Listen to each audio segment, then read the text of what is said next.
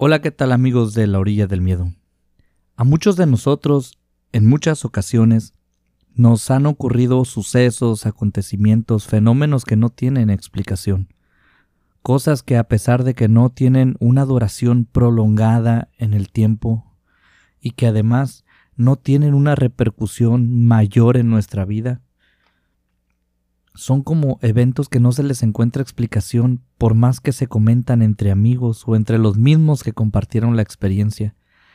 Sin embargo, no por eso son menos valiosas estas historias, y mucho menos para quienes gustamos de escuchar y compartir estos temas.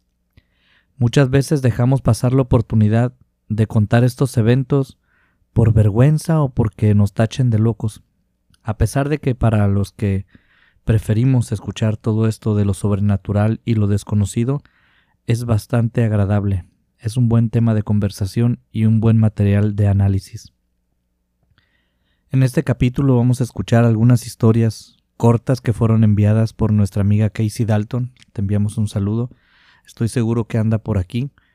Te enviamos las mejores vibras, querida amiga, desde La Paz, Baja California Sur, México, hasta el sur de California, allá en Estados Unidos. A todos, por supuesto, también un gran saludo y los invito a acompañarnos a Casey y a un servidor a disfrutar de estos relatos. Nuestros amigos, los protagonistas de esta historia, vivieron en un tiempo en México, en una ciudad que está cerca del centro del país. Ellos pasaron por situaciones duras, la vida no era fácil para ellos. De por sí la vida no es fácil en casi ninguna de las situaciones, ellos vivían en una casa muy humilde, tenían piso de tierra, en la que en aquellos tiempos era su casa, pero era una casa agradable, llena de amor. Ella nos cuenta que gracias a todos los esfuerzos conjuntos de su familia, su situación hoy en día es muy diferente. Todos han logrado de algún modo u otro salir adelante, pero en aquellos tiempos la vida era difícil. Su madre tenía diferentes oficios. A veces le tocaba tomar trabajos que no tenía ni idea de cómo iba a ejecutar, pero ella siempre logró salir avante con sus dos hijos, con la ayuda del de arriba y con la de sus hijos también, por supuesto. Pero fue una señora que siempre le echó todos los kilos para salir adelante. A veces parecía imposible, pero siempre lo lograron. Hasta el día de hoy no han perdido esa voluntad de triunfar. Entre los trabajos que realizaba la madre de Casey se encontraba la costura. Hacía vestidos, ponía una bastilla aquí, arreglaba ropa y precisamente en una ocasión su hermana le dijo, oye, tengo una conocida que quiere unos vestidos, ¿no quieres hacérselos tú? Esta señora, quien era una ardua trabajadora y que no dejaba pasar una oportunidad para ganar un poco de efectivo, le dijo, por supuesto que sí, tú dile que te diga qué es lo que ocupa y yo se lo hago. Le entregaron el pedido y puso manos a la obra. Con destreza terminó el vestido que le habían encargado y se lo dio a su hermana. Cuando la hermana entregó los vestidos, los contratantes estaban muy felices, no tuvieron ningún problema en pagar lo acordado y probablemente hasta un extra le hayan dado a la señora. Nuestra costurera, que necesitaba el dinero con urgencia, lo fue a recoger en cuanto le dijeron que estaba disponible en casa de su hermana. Cuando nuestra amiga fue a recoger su paga a casa de su hermana. Mm, ya era de noche, y ella tuvo que tomar la dura decisión de dejar a sus hijos solos, una niña de ocho años y un hijo que era un poco mayor que ella. Hablando de que la vida nunca ha sido sencilla y que hay ocasiones en que se pone insufrible, pero tranquilos son, son solo rachas. En ese preciso momento, el hijo mayor estaba fracturado, había tenido un accidente y de hecho nuestra amiga Casey, que en ese entonces tenía alrededor de 8 años, le tocaba cuidar a su hermano mayor, ayudarlo en todo lo que él no pudiera hacer. Le pedía la tarea en su escuela, le arrimaba algún vaso con agua, cosas por el estilo. Esa noche la madre de Casey salió a recoger el dinero que le iba a dar su hermana por la hechura de aquellos vestidos. Casey y su hermano se quedaron solos. Ya era tarde, les repito, estaba oscuro. La madre tuvo que dejar a sus hijos para ir por el dinero. Ellos vivían en una casa muy pequeña, en un cuarto dormían todos, era un cuarto chico. Esa noche, les tocó vivir a estos hermanos algo muy extraño, algo que los dejó marcados que hasta el punto que los dos aún lo recuerdan como si hubiera sido ayer. Ellos estaban dormidos en aquel pequeño cuarto, cuando nuestra amiga Casey, en esos entonces Casey de 8 años, escuchó sonidos extraños. Ella nos describe específicamente que lo que escuchó fue una especie de tiroteo, sonidos como disparos de un arma, pero también al mismo tiempo escuchó un gemido, una especie como de quejido cerquita dentro de su casa. Ella sintió que algo estaba fuera de lo normal. En algunos lugares de Latinoamérica no es raro escuchar disparos, eh, eh, quiero aclararlo, pero de todas formas ella notó algo fuera de lugar, como si algo no encajara. Así que con mucho cuidado y con todo el sigilo posible, se levantó despacito y se dirigió a la cama donde su hermano estaba dormido para despertarlo. Ahí se fue gateando entre el piso, teniendo cuidado, llegó hasta donde estaba su hermano, lo movió y le dijo en voz baja, hermana, hermano, algo raro está pasando. Su hermano, que es una persona muy astuta, muy ágil de mente, detectó el comportamiento raro de su hermana en ese mismo momento, reconoció un tono de voz que no era común, el sigilo con el que estaba hablando y caminando, y con la misma cautela que su hermana, le respondió, Enciende la lámpara. Ahí encima de un buró que tenían en el cuarto, había una lámpara de aceite, de petróleo, de estos quinqués que se usaban antes, y a un lado de esta lámpara siempre estaban los cerillos, así la podían encender fácil. Así que Casey otra vez se puso en el piso y se movió hacia la lámpara despacito, cuidando todo, no hacer ruido, muy cuidadosa. Tomó la caja de cerillos, encendió uno, levantó el cristalito este que funciona como pantalla o tapa y lentamente encendió la lámpara.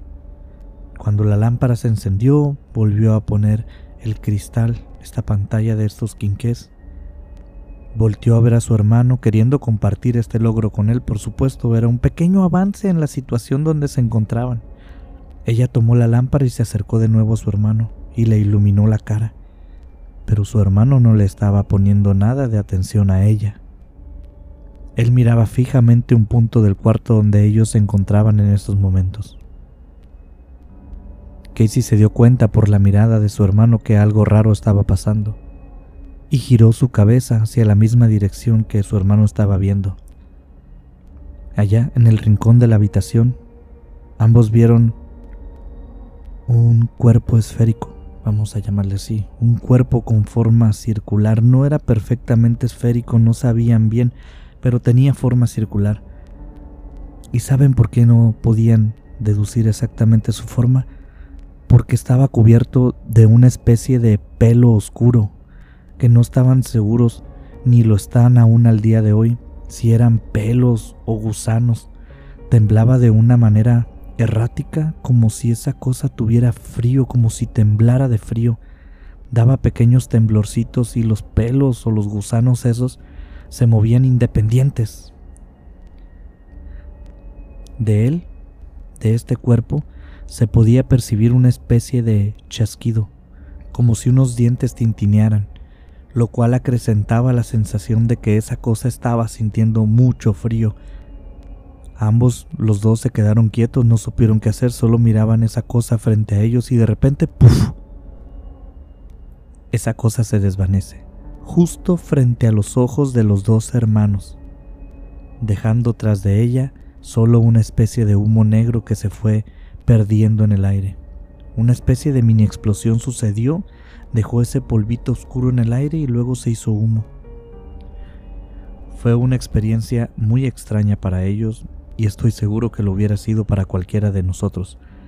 Algunos minutos después, no saben cuántos exactamente porque estuvieron sumergidos en este trance, como esta confusión de haber visto esto, algo los trae de nuevo al mundo.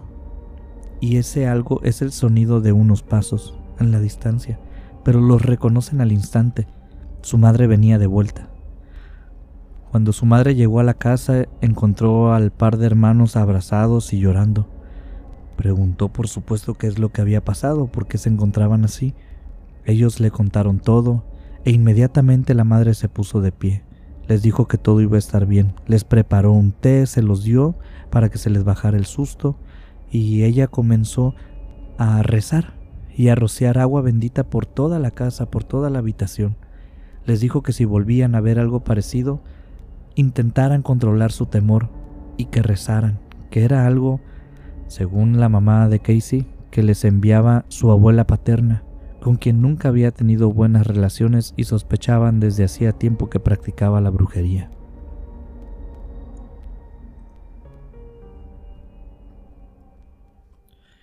¿Qué les pareció? Interesante visión, ¿no creen? Déjenos aquí en sus comentarios qué piensan ustedes que vieron este par de niños. Y ahora, si me lo permiten, vamos a hablar sobre esta otra historia que nos envían, sobre la historia de unos compañeros de trabajo. Los nombraremos la señora C, el señor N y el señor T. Ellos trabajaron para una compañía de ambulancias. El señor T estuvo cerca de 12 años trabajando en este giro. A los que trabajan en este tipo de profesiones se les da constantemente capacitaciones muy amplias, muy a conciencia, las posibilidades de lo que se pueden encontrar en medio de su trabajo son enormes, son grandísimas, son muy amplias. Puede ser desde algo muy común hasta lo más impredecible. Cuando sucedió esto, en estas fechas, el señor T tenía a la señora C y al señor N como sus compañeros. El señor T es quien nos envía esta historia. Él es quien nos cuenta esta interesante historia. Era por el año del 2006. La señora C tenía alrededor de 24 años. Ella es originaria de las islas de Hawái. Era una chica muy fuerte. Varias veces le tocó enfrentarse a borrachos y a ella no le daba miedo hacer frente a ninguna situación. El señor N es una persona sudamericana. Era muy alto y fuerte, un chico de 22 años dispuesto a poner su vida al servicio de los demás es una característica imprescindible para este trabajo. Era alrededor del mes de septiembre, de madrugada, y este grupo estaba de guardia. Recibieron una llamada para ir a una sección de la ciudad a la que no acudían con frecuencia. Era en el norte de la ciudad, un área que está llena de mansiones, un área donde solo viven nativos americanos. Son personas que tienen mucho dinero, son dueños de los casinos del área, personas que viven bajo reglas diferentes a las del resto de la población y tienen sus propios costumbres. Nuestros amigos llegaron hasta la dirección que les dieron y observaron que el portón principal estaba abierto. Por las urgencias omitieron verificar si había que pedir permiso y simplemente entran a la propiedad con todo y su ambulancia. Llegan hasta el frente de la casa y se percatan que también la puerta principal estaba abierta. Ellos bajan la camilla y se asoman a la casa. Los recibió una señora que no parecía ser la dueña. Por la forma en que hablaba y cómo se dirigía a ellos, rápidamente se dieron cuenta que no era la dueña y ella se presentó como el ama de llaves. Les dice que es una trabajadora más de la casa y les advierte sobre un comportamiento muy extraño que estaba teniendo una niña que vivía en esta casa. Era la hija de los dueños, quienes en esos momentos estaban de vacaciones les advirtió sobre unas heridas muy extrañas que tenía la niña también. Y el grupo no quiso tardar mucho en presentaciones porque las llamadas que habían hecho habían sido muy insistentes. Ellos tenían la urgencia de atender a esta niña. Así que le pidieron que los llevara hasta donde estaba la niña y que en el camino les fuera diciendo el resto de la información que tuviera. Esta señora no paraba de llorar, Decía que de un tiempo a la fecha la niña había tenido cambios de comportamiento muy extraños, pero lo que más le alarmaba eran los cambios físicos que sufría durante algunas noches, cambios que no eran normales. El señor T, que era el más experimentado, empezó a hacerle preguntas al ama de casa, preguntas sobre la niña, sobre cómo se llamaba, sobre su edad, información básica, este tipo de interrogatorios eh, los hacen las personas que aplican primeros auxilios, por decirlo de algún modo, te hacen volver a la realidad. Si ves a alguien que está muy fuera de sí, muy nervioso, y empiezas a hacerle este tipo de preguntas sencillas, ellos se calman, No soy experto, no sé por qué funciona, pero sí sé que funciona. Y en este caso también funcionó. Lo bueno, porque esta ama de llaves estaba inconsolable. Entraron a la habitación donde la señora les indicó y ella misma les señaló un closet que tenía la puerta cerrada. Abrieron la puerta y la niña tenía unos 11 años, quizás según nos había comentado el ama de llaves, pero después de que ellos abrieron la puerta y vieron a la niña, pues a sus, a sus ojos parecía como que tenía unos 8 años, así más o menos, de una complexión menuda. Tenía puesto un pijama de color rosa con unicornios, tenía el pelo rizado de color café rojizo, tenía una apariencia muy infantil, muy tierna, pero contrastaba muchísimo con su actitud. Su apariencia y su actitud parecían ser de personas diferentes. Esta niña estaba viéndolos muy agresivamente. Estaba sentada en el suelo del closet, con sus rodillas dobladas y sus manos frente a ella. De repente hizo un sonido muy extraño que a todos los hizo dar un paso atrás. Un sonido que claramente no debía estar saliendo de una garganta humana de una niña. Estas personas son expertas en conductas humanas en situaciones extremas, son personas capacitadas para estas situaciones. Pero el sonido que escucharon no fue ningún sonido descrito por ninguna capacitación. El señor T nos cuenta que fue un gruñido, como un gruñido animal, algo que un animal pudiera haber emitido, sí, pero no un humano. Ellos dieron un paso atrás por el susto que les generó escuchar esto pero el ama de llaves que estaba un poco más acostumbrada a los cambios de la niña, o que por lo menos había visto estos cambios de manera gradual ella desde que comenzaron hasta ahorita, les volvió a repetir que la niña tenía unas heridas muy raras y que además no le querían sanar. La señora C fue la primera en accionar de los tres paramédicos.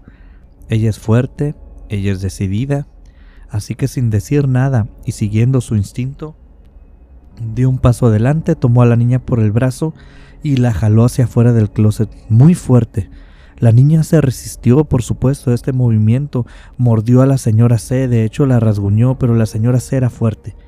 Logró sacar a la niña y entre los demás paramédicos le ayudaron para poder sujetarla. Con mucha pelea y usando toda la fuerza de estas tres personas capacitadas y expertas, no pierdan de vista esto, por fin lograron poner a la niña en la camilla y con unas cintillas ahí la sujetaron para que no se estuviera moviendo tanto. Pero esa niña parecía tener la fuerza de dos personas adultas, de dos hombres grandes. Pero con muchos problemas, con mucha batalla, lograron acomodarla en la camilla y sujetarla. Cuando ya estuvo sujetada esta niña, empezaron a tomarle la presión y a revisarla físicamente. Tenía unas heridas muy extrañas, de hecho no eran cortadas o rasguños, eran mordidas. Claramente se notaba que eran mordidas, pero recordemos de nuevo que los paramédicos están entrenados, son los primeros en llegar a los lugares y aplicar los primeros auxilios, de hecho por eso se llaman primeros auxilios, porque son los auxilios que recibe una persona, son los primeros que recibe una persona. Ellos deben de saber identificar las diferentes situaciones para saber qué tipo de ayuda se necesita en el momento por supuesto que todo lo que les digamos en la llamada y en el lugar les ayuda mucho, pero a veces no hay suficiente información y ellos visualmente y por su propia experiencia detectan ciertas cosas que escaparían al ojo humano no entrenado. Ellos se dieron cuenta inmediatamente que esas mordidas no eran de un animal. Al darse cuenta que no eran mordidas de un animal, o sospechar que no eran mordidas de un animal, se enfrentan ante una posible situación de abuso infantil. Así que se sigue un protocolo, se hace una llamada al hospital y se les pide que estén al pendiente de la llegada de la ambulancia y de la niña. La niña tiene estas marcas en piernas, brazos y cuellos. La señora C intentó darle un calmante a la niña, porque ella no paraba de remolinearse en la camilla, no paraba de complicarle el trabajo a nuestros amigos paramédicos. La señora C sufrió una mordida de parte de la niña en su intento de administrarle el sedante. La señora C hizo un movimiento de reacción.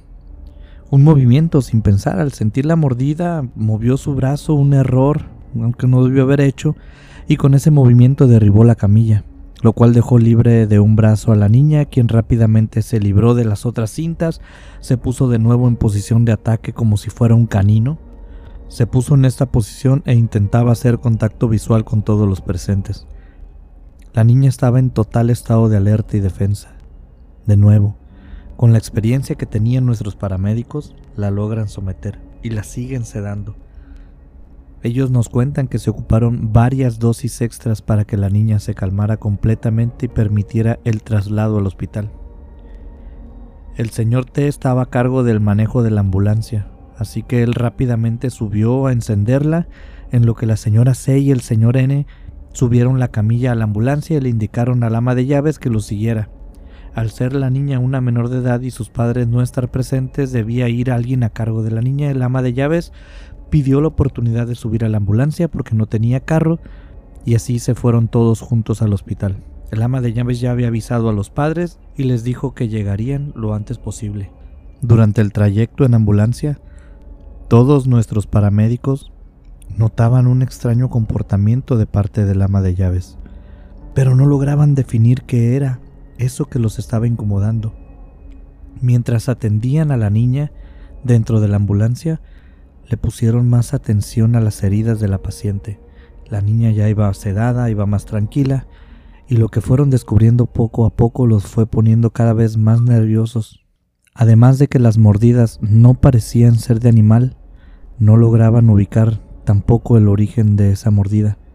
No se parecía a nada que ellos conocieran, además de un detalle más. Las heridas tenían gusanos, gusanos negros horribles dentro de aquellas mordeduras.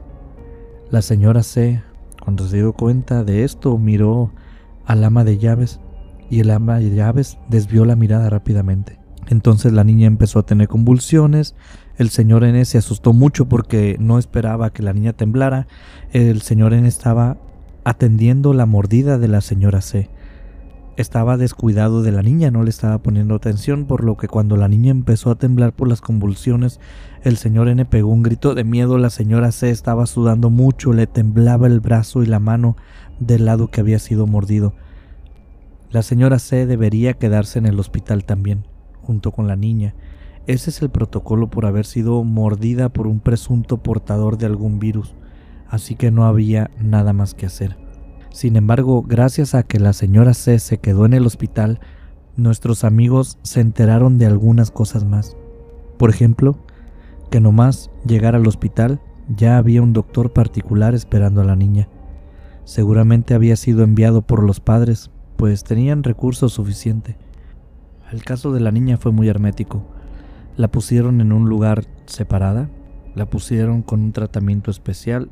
inmediatamente para ellos que no son ajenos a estas situaciones, se notó el hermetismo. Lo trataron con mucha privacidad. Y a la señora C pues sí le dieron tratamiento para muchísimas enfermedades rarísimas, pero hasta el día de hoy la señora C sufre de muchos problemas, todos a raíz de esa mordida o quizás desde ese periodo de tiempo. Ningún doctor le ha sabido decir exactamente qué le sucede, pero hay un par de cosas más que les podemos contar. Por ejemplo, les podemos contar que de la niña no se supo nada directamente. La señora C, por azares del destino, en una boda, se vuelve a encontrar con el ama de llaves, quien le comenta que ya no está trabajando con esa familia, y la señora C también se entera que esa niña había sido mordida por algo mientras jugaba cerca de la casa, en el campo, que desde allí comenzó a sufrir esos cambios de comportamiento y que empezó a ponerse agresiva, que inclusive su físico a veces se veía la niña más grande, especialmente en noches de luna llena. Empezaba a desarrollar esa fuerza sobrehumana y, y que el ama de llaves simplemente había sido retirada y puesta en otra casa.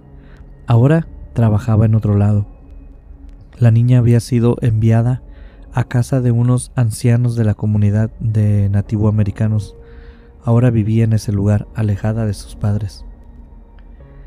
La señora C también le compartió al ama de llaves que a partir de ese evento de la mordida, ella, la señora C, había sido beneficiada con diferentes regalos, dinero, carros, boletos de viaje, que venían de, que venían de parte de los padres de la niña. Lo último que nos cuenta acerca de esta experiencia es que la herida que la señora C tiene en su brazo, esa herida que se generó a partir de la mordida de aquella niña, nunca ha podido sanar.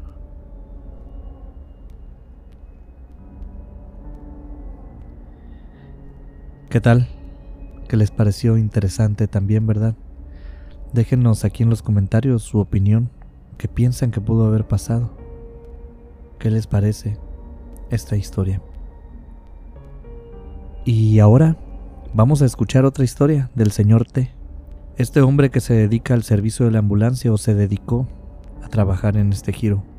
Aprovecharemos para enviar saludos especiales a quienes se dedican a ayudar a otros seres humanos como bomberos, paramédicos, doctores, enfermeras, todas las personas que se dediquen a ayudar a otro ser humano. Todos ustedes tienen un espacio reservado en el paraíso. Los saludamos de corazón y les deseamos siempre lo mejor. Gracias. En este otro relato del señor T, su guardia recibe una llamada también extraña una llamada de alguien que dice que está tirado en un callejón. Él es el que pide ayuda y él se reportó él mismo como golpeado nada más, que ocupaba una ambulancia, pero pedía ayuda. Lamentablemente una riña callejera no es una situación de emergencia ni extraña. Sería bueno que sucediera a cada venida de obispo, pero no es el caso, son comunes, y como él mismo hizo la llamada, se da por sentado que está consciente y que puede ser una situación de menor relevancia. Nuestros amigos se dirigieron hacia el callejón en cuestión. Iban a una velocidad despacio porque no era una gran emergencia y además porque casualmente o quizá causalmente, nunca lo sabremos, ese día había mucha niebla. Era en la tarde, pero el ambiente era muy frío, más de lo común. Llegaron al callejón, bajaron sus maletines de primeros auxilios, la visión se les dificultaba mucho y luchaban con sus ojos para poder encontrar a alguien que pudiera ser quien había realizado la llamada. Uno de ellos le dijo al otro, hey, ahí no hay alguien tirado, mira, y le señala, ¿no? Un espacio, una dirección.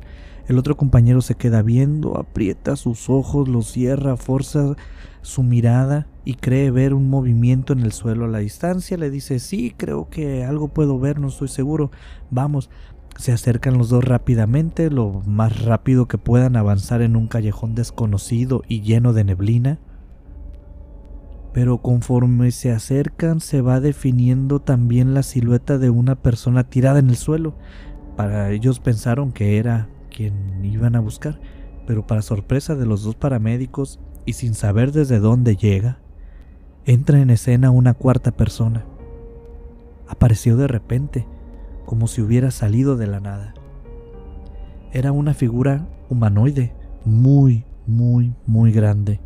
Lo vieron de espalda y de nuevo les repito, parece que simplemente había aparecido aquel individuo. Para ser tan grande se les hizo raro no verlo llegar.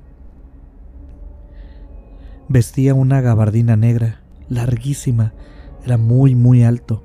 Ellos calculan que más de dos metros y no un poco más de dos metros, sino más de dos metros, quizás dos metros veinte o dos metros treinta. Este ser se agachó, levantó a la persona que estaba en el suelo y lo levantó como si fuera una pluma, ¿eh? como si no pesara nada. Lo levantó por los aires y lo dejó caer de golpe contra el suelo muy agresivamente. Los paramédicos nos cuentan que pudieron escuchar romperse algunos huesos cuando el cuerpo azotó en el suelo. Los dos paramédicos se quedaron inmóviles, no sabían con certeza qué hacer. De hecho, no se podían ni mover, ¿eh? pero estaban siendo testigos de todo. Había un detalle que los incomodaba mucho.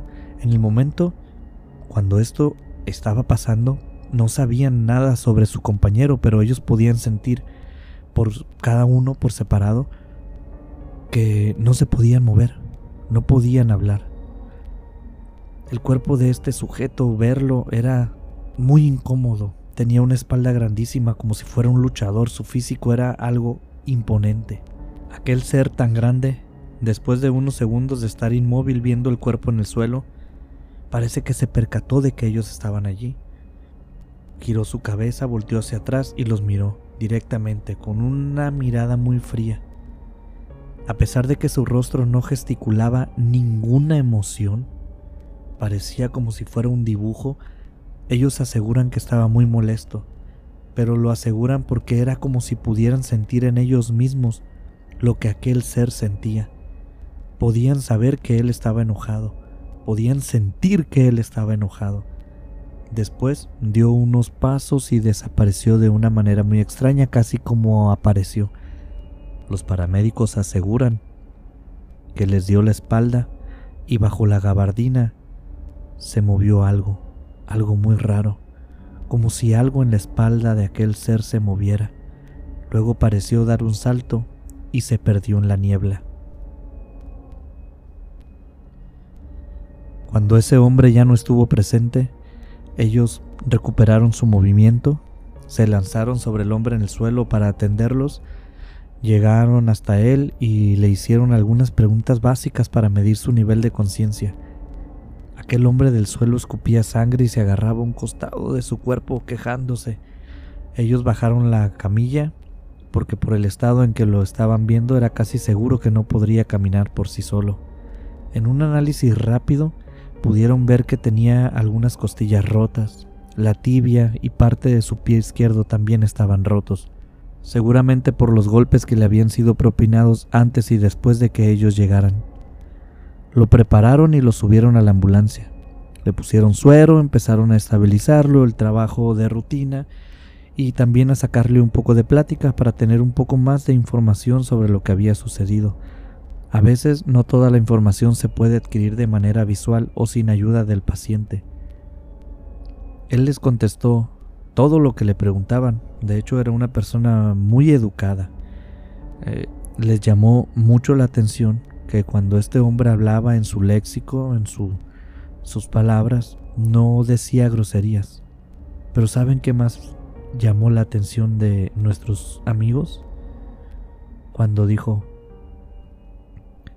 Jamás un humano podrá ganarle a un ángel en una pelea, pero puedo seguirlo intentando. Hubieran visto cómo se veía antes de que ustedes llegaran. Les hubiera dado muchísimo miedo. Por suerte algunos aún tenemos el valor de enfrentarlos, aunque siempre termina en carnicería. Los dos personajes de nuestra historia se voltearon a ver sin saber qué decir.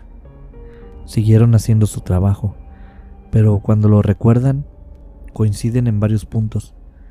Cuando vieron aquel ser, no podían moverse, ninguno de los dos. Algo los inmovilizó como si tuviera aquella persona, aquel ser, una especie de aura que no les permitía moverse. Fue una sensación muy extraña.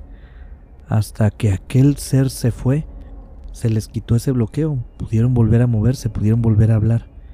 También coincidieron en que aquella gabardina parecía estar escondiendo algo debajo. Algo se movió debajo de la gabardina cuando aquella cosa brincó hacia la neblina. ¿Y saben en qué más coincidieron? Que solo recuerdan los sentimientos que les transmitía al verlo, pero no pueden recordar ningún detalle de su rostro, como si su mente hubiera bloqueado lo que vieron en aquel callejón lleno de niebla. Algo había diferente en aquel ser. ¿Sería posible que de verdad haya sido un ángel, como dijo la persona golpeada? Y entonces, ¿quién era el hombre que ayudaron? ¿Y si sí era un ángel? Entonces hicieron algo bueno o algo malo. Déjenme sus opiniones al respecto, por favor. Buen día.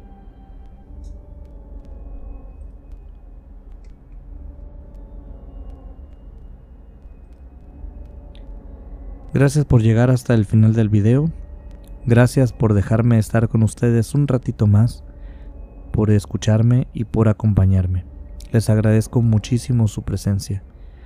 Queremos enviarles saludos muy especiales a Carol Soto, hasta California, a José Alonso Perusquía, Eva Ramírez, Luzmina Jalil, quien nos escucha en Panamá, a Kiri Ellison, desde Nueva York, Luis E. Marcos, Aurora Santana, Miroslava Córdoba, a Guille Núñez y a Elena Esquivel. Y por supuesto también a todos ustedes, a todos los que nos escuchan y comparten nuestros videos. Les agradecemos de nuevo por su tiempo y los invitamos dentro de unos días a seguir disfrutando de La orilla, la del, orilla miedo. del miedo.